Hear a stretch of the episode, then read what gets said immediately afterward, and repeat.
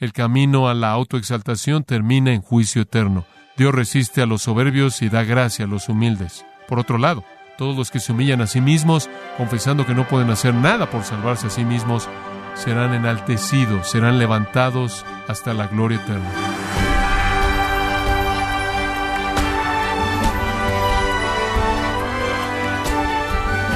Sea usted bienvenido a su programa Gracias a vosotros con el pastor John MacArthur. El fariseo de Lucas 18 creyó que él estaba bien con Dios.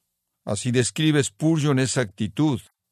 Habló como si no tuviera pecados para confesar, pero muchas virtudes para desfilar. Por el contrario, la sucinta oración del publicano pareció un telegrama sagrado, cargado de dolor y arrepentimiento. ¿Quién logrará la justificación divina? Quien será justificado por Dios.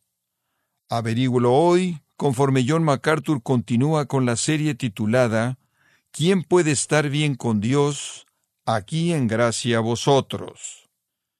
Abramos la palabra de Dios al capítulo 18 del Evangelio de Lucas, Lucas capítulo 18, y estamos viendo una parábola amada y conocida que nuestro Señor enseñó, la parábola del fariseo y el publicano.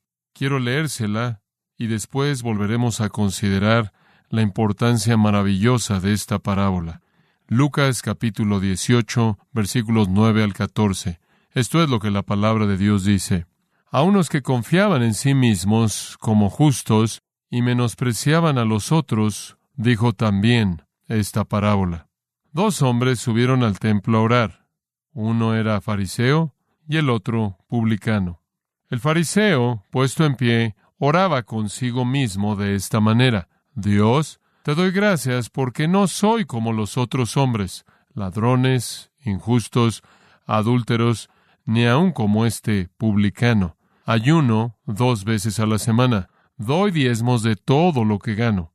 Mas el publicano, estando lejos, no quería ni aun alzar los ojos al cielo, sino que se golpeaba el pecho diciendo, Dios, sé propicio a mí, pecador. Os digo que éste descendió a su casa justificado antes que el otro, porque cualquiera que se enaltece será humillado, y el que se humilla será enaltecido. Ciertamente esta fue una idea conmovedora, asombrosa, expresada por el Señor Jesús en esta historia. Cuando él llegó al meollo y dijo que el publicano descendió a su casa justificado y no el fariseo, él se colocó a 180 grados de distancia de la teología judía de la salvación que prevalecía y realmente la teología de toda la religión mundial. Jesús estaba diciendo, no es el hombre que es bueno, el que es justificado, sino el hombre que sabe que es impío, el que es justificado.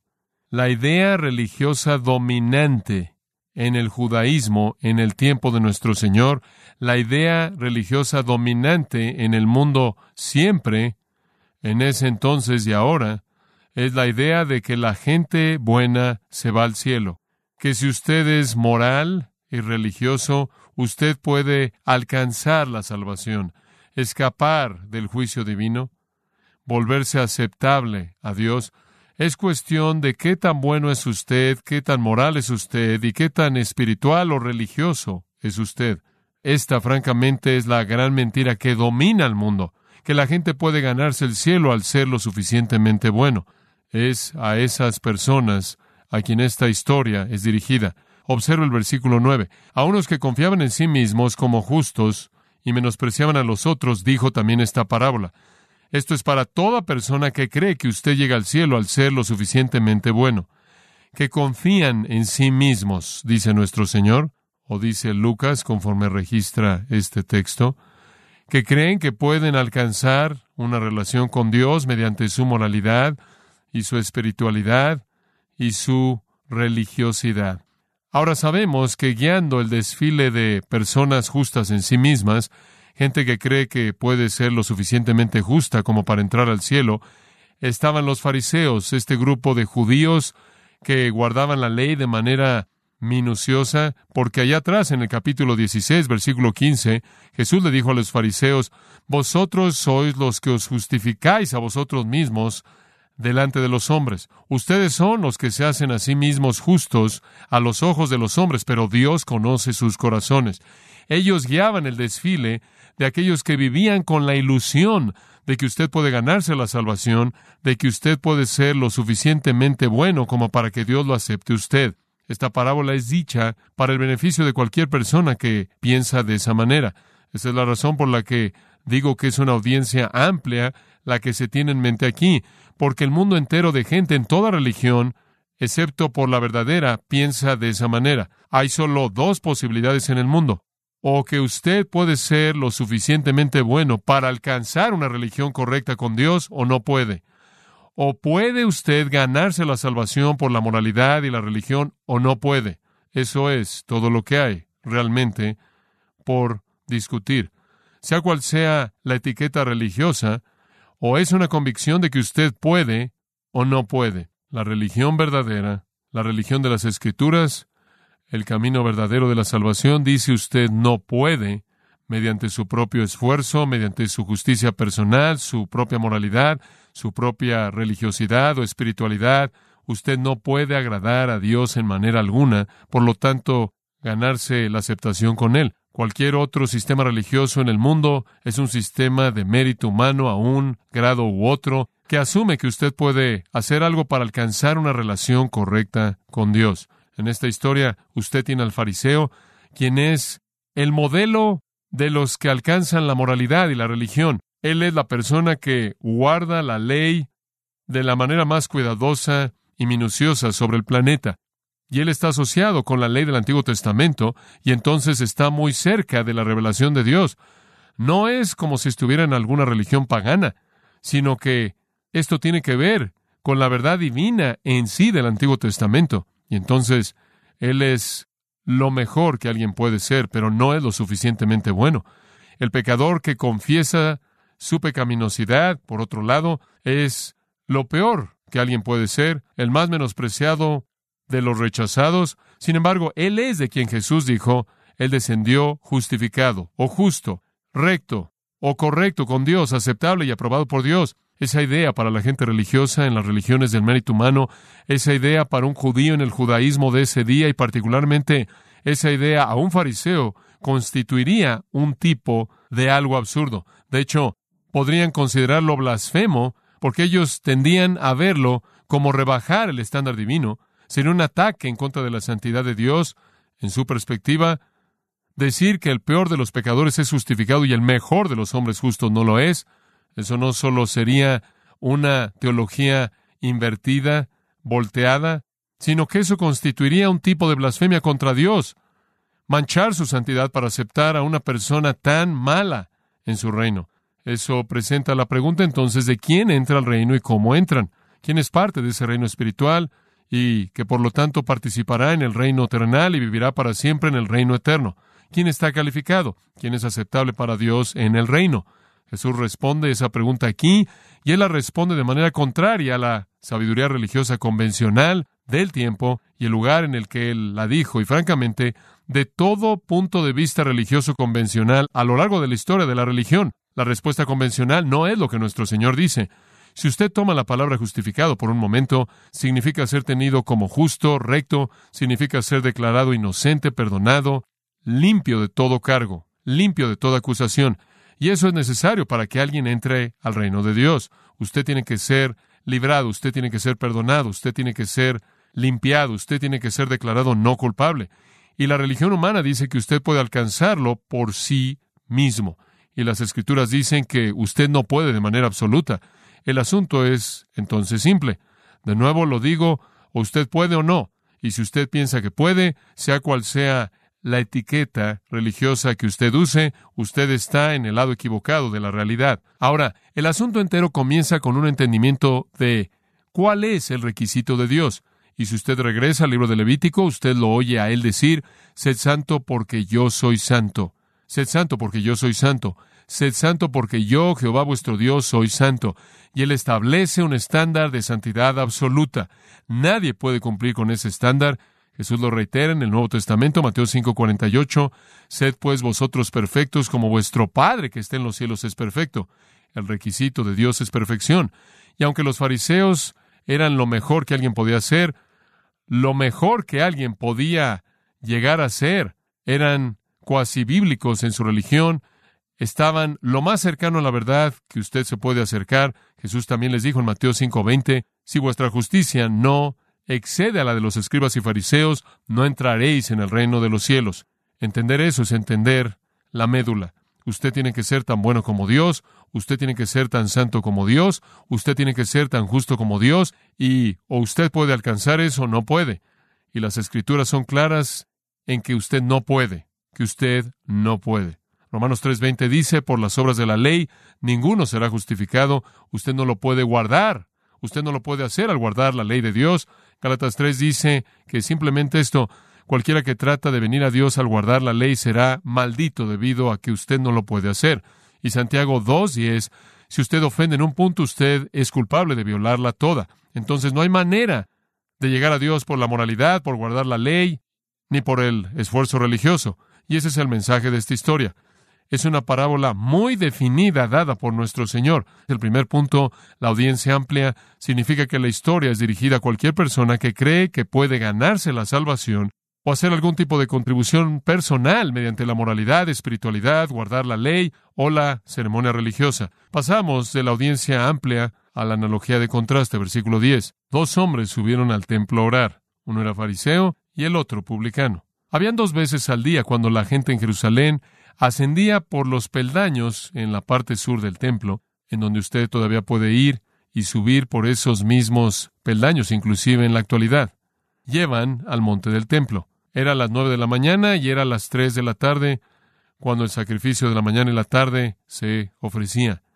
Había sido ordenado por Dios en el capítulo 28 de Números que habría un sacrificio por la mañana y la tarde y que en ese acontecimiento habría una ofrenda de holocausto como se define en Levítico 1, como una ofrenda por el pecado y expiación por los pecados del pueblo. También habría un tiempo de bendición sacerdotal. Habría una ofrenda de incienso simbolizando oración a Dios, y este ritual también iba acompañado de otros componentes y elementos. En uno de esos sacrificios por la mañana o la tarde, la multitud asciende al templo y en la multitud están estos dos hombres. Uno de ellos es un fariseo, el otro es un publicano. Suben a orar. Y orar es simplemente un sinónimo para adoración. Van ahí para expresar su adoración a Dios. Ascienden ahí porque saben que va a haber un sacrificio ofrecido y quieren que ese sacrificio se aplique a ellos. Quieren los beneficios de esa expiación para ellos. También quieren subir ahí para que puedan acompañar el incienso simbólico y habiendo experimentado el sacrificio, el incienso viene después. Esto quiere decir que una vez que el pecado es expiado, entonces la oración puede ser ofrecida a Dios. Suben a orar para recibir la bendición de participar en la ceremonia. No podrían ser más diferentes. Son opuestos extremos. El fariseo es el hombre más religioso, el más respetado, el más honrado, el más reverenciado. Y el publicano es el hombre más odiado, el más menospreciado, el que sería tratado con el mayor menosprecio. Uno, el fariseo, es un hombre que se dice ser justo. El otro, el publicano, es un hombre injusto que se dice serlo. Ahora ya conocimos al primero, el fariseo, en el versículo 11. Regresemos simplemente y veámoslo brevemente. El fariseo, puesto en pie. Él estuvo de pie, es una postura legítima para orar. Inclusive Jesús habló en Marcos 11, cuando usted se pone a orar, ore de esta manera. Era legítimo ponerse de pie y orar, y la postura típica para hacer esto era ponerse de pie con sus ojos levantados al cielo y sus manos levantadas también. Es algo así como la oración en la que instruye el apóstol Pablo a la iglesia a través de Timoteo que los hombres santos deben orar con manos levantadas. Esa es una postura típica. Usted tiene el rostro abierto delante de Dios porque usted tiene una relación correcta con Dios. Usted llega a su presencia con los brazos levantados, listo para recibir aquello que Dios provee para usted, como también para ofrecerle su alabanza. Y el fariseo adoptó una postura entonces que era una legítima. Pero en particular, adoptaban esta postura probablemente en un lugar muy, muy visible, de manera distante de la gente porque no se atrevían a tocar una persona común. Los Habarim, los santos, no tocaban a los Amarits, los impíos y los inmundos. Entonces habría estado a cierta distancia, pero de manera totalmente visible. Jesús, recordará usted, los condenó en el Sermón del Monte en Mateo 6.5 porque les encantaba tomar el lugar de la oración de manera visible, pública, y ponerse de pie en donde todo mundo podía verlos. Y eso es lo que él hizo. Él se puso de pie ahí, en un lugar muy visible, para que toda la multitud pudiera ver cómo se veía un hombre santo. Y después él dice que oraba consigo mismo. Este es un soliloquio y no una oración. Él no tiene relación con Dios, no tiene conexión con Dios. Dios no tiene que escuchar a nada de lo que él dice ni responderle. Esto no es nada más que una especie de soliloquio autoinducido espiritual en el cual él se habla a sí mismo. Y él se congratula, él se felicita a sí mismo por su mérito moral y religioso. Y cinco veces en dos versículos se refiere a sí mismo yo, yo, yo, yo, yo, yo, y es bastante claro a quién adoraba él. Él invoca el nombre de Dios porque eso es lo respetable y esperado, aunque él le pide a Dios absolutamente nada, porque en su perspectiva realmente no hay nada que él pueda pensar que necesita. Él no tiene necesidad de nada. Él es como el joven rico, quien hizo un pequeño inventario de su vida y no podía pensar en algo que le faltara. Aquí está ese tipo de hombre. Su gratitud realmente no es gratitud a Dios. ¿Por qué él le agradecería a Dios por lo que él mismo había alcanzado? Y entonces en su soliloquio consigo mismo él afirma cuán justo es él, en primer lugar. Del lado negativo, versículo 11, te doy gracias porque no soy como los otros hombres, una confesión inequívoca de su dignidad y su justicia y su superioridad absoluta en relación al resto de la gente.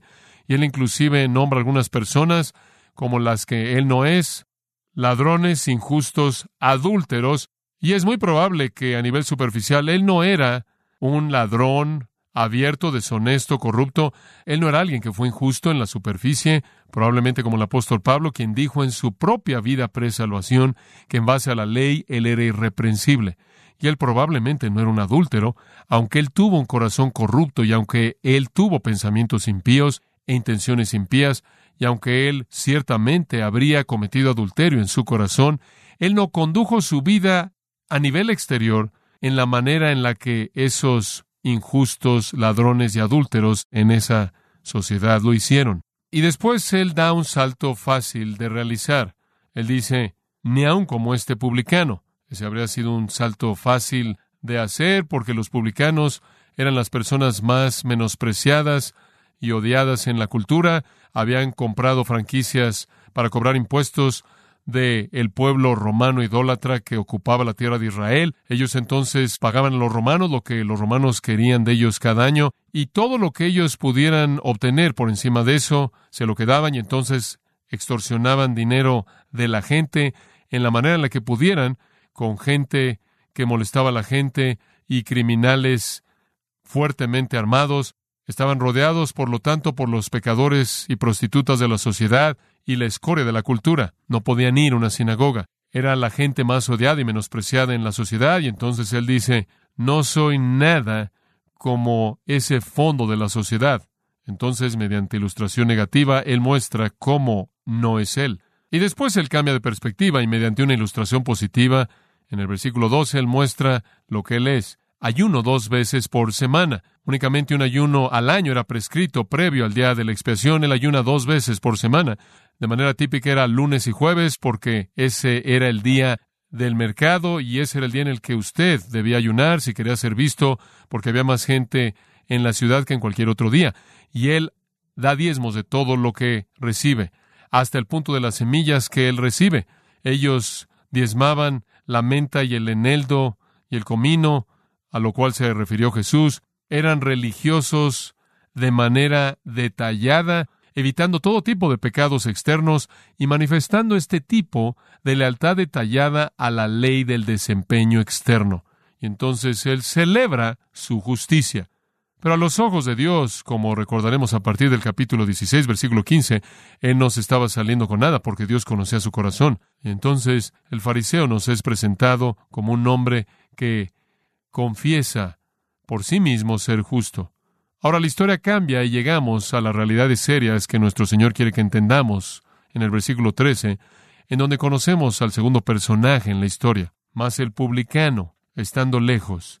No quería ni aún alzar los ojos al cielo, sino que se golpeaba el pecho diciendo, Dios, sé propicio a mí, pecador.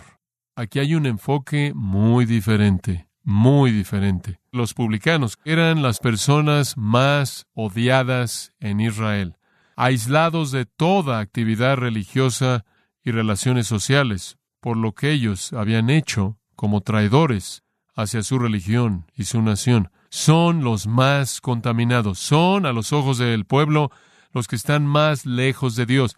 Y no es solo la profesión que molesta a la gente, es cómo la cumplen. Eran corruptos, eran ladrones, eran injustos, estaban rodeados por la escoria, los adúlteros y las prostitutas de la sociedad. Y entonces este es el peor pecador que Jesús puede retratar o presentar en esta historia breve. Él ya ha usado al fariseo para presentar al hombre más justo que él podía presentar. Ahora veamos a este publicano. En primer lugar, su lugar, su ubicación, versículo 13. Estando lejos, macrocen. Macro significa lejos, distante. Mientras que el fariseo está lo más cerca que puede estar del lugar santo, él está en el patio interior, Él está lo más cerca que Él puede estar al lugar simbólicamente en donde la presencia de Dios reside, porque en su propia mente Él pertenece a ese lugar, ahí es donde Él debe estar, ahí es en donde Él quiere que la gente lo vea y Él piensa que Él ha alcanzado eso, se lo ha ganado. Por otro lado, este hombre está lejos, Él es macrocén, Él está lejos al borde, en el borde exterior. ¿Por qué? Porque él sabe que no merece estar en la presencia de Dios o ni siquiera en la presencia de aquellos que son justos. Él es rechazado, él es un traidor, pero más que eso, él es un pecador. Él es un paria, no solo para la sociedad, sino que él es un paria para Dios. Él es un paria en su propia mente y en su propio corazón. Él no tiene derecho de acercarse a Dios y él lo sabe. Esto es humildad. Este es un sentido de aislamiento y es revelado en su ubicación, en el lugar en donde se coloca. Pero en segundo lugar, también es revelado en su postura. Por favor, observe que él no quería ni aún alzar los ojos al cielo. En contraste al fariseo, quien estaba contento con estar de pie, con sus manos levantadas, viendo a Dios, mirando hacia el cielo, asumiendo y manifestando que él ciertamente sería aceptable a Dios y podía ver a Dios cara a cara, ojo a ojo, este hombre no quería ni aún alzar sus ojos al cielo, lo cual significa hacia Dios.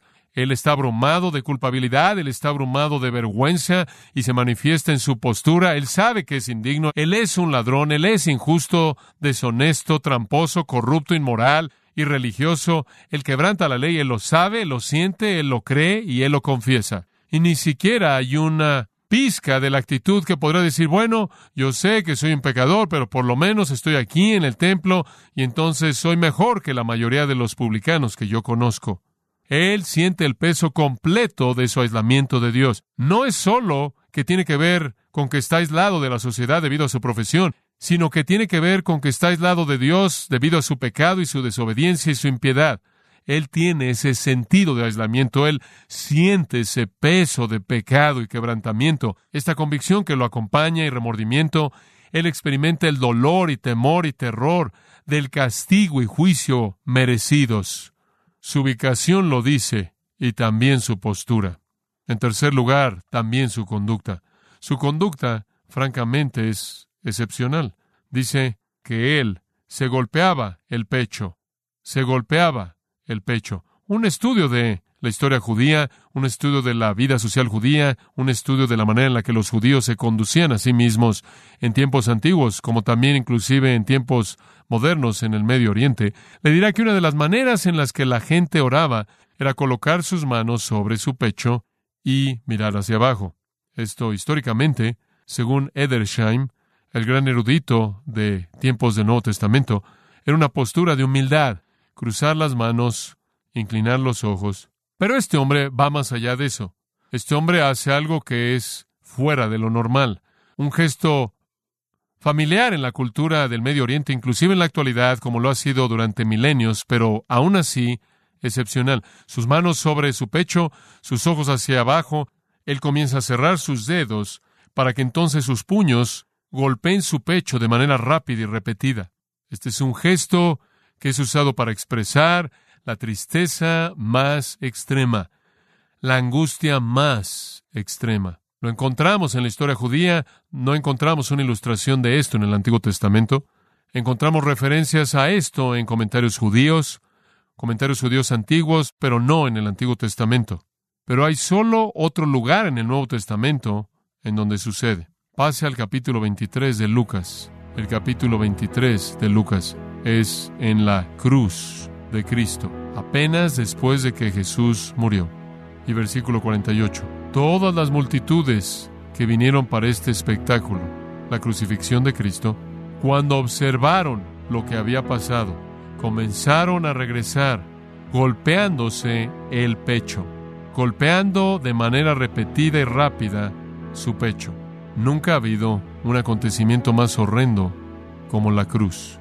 Por lo tanto, no podía haber un lugar en donde no hubiera una angustia más profunda como en la cruz. Y ahí hombres y mujeres que estuvieron ahí para ver eso reaccionaron de esta manera dramática.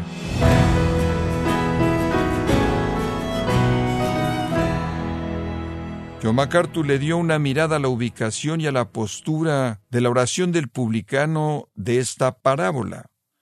Esta serie del libro de Lucas capítulo 18 se titula ¿Quién puede estar bien con Dios? En gracia a vosotros.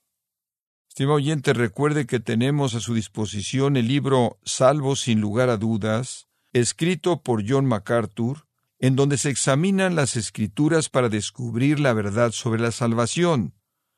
Puede obtener su copia en gracia.org o en su librería cristiana más cercana. Y también quiero recordarle que puede descargar todos los sermones de esta serie ¿Quién puede estar bien con Dios? así como todos aquellos que he escuchado en días, semanas o meses anteriores en gracia.org. Si tiene alguna pregunta o desea conocer más de nuestro ministerio, como son todos los libros del pastor John MacArthur en español, o los sermones en CD que también usted puede adquirir, escríbanos y por favor mencione la estación de radio por medio de la cual usted nos escucha en gracia a vosotros. Es importante conocer no solo el país y ciudad de donde usted nos escucha, sino también la radio.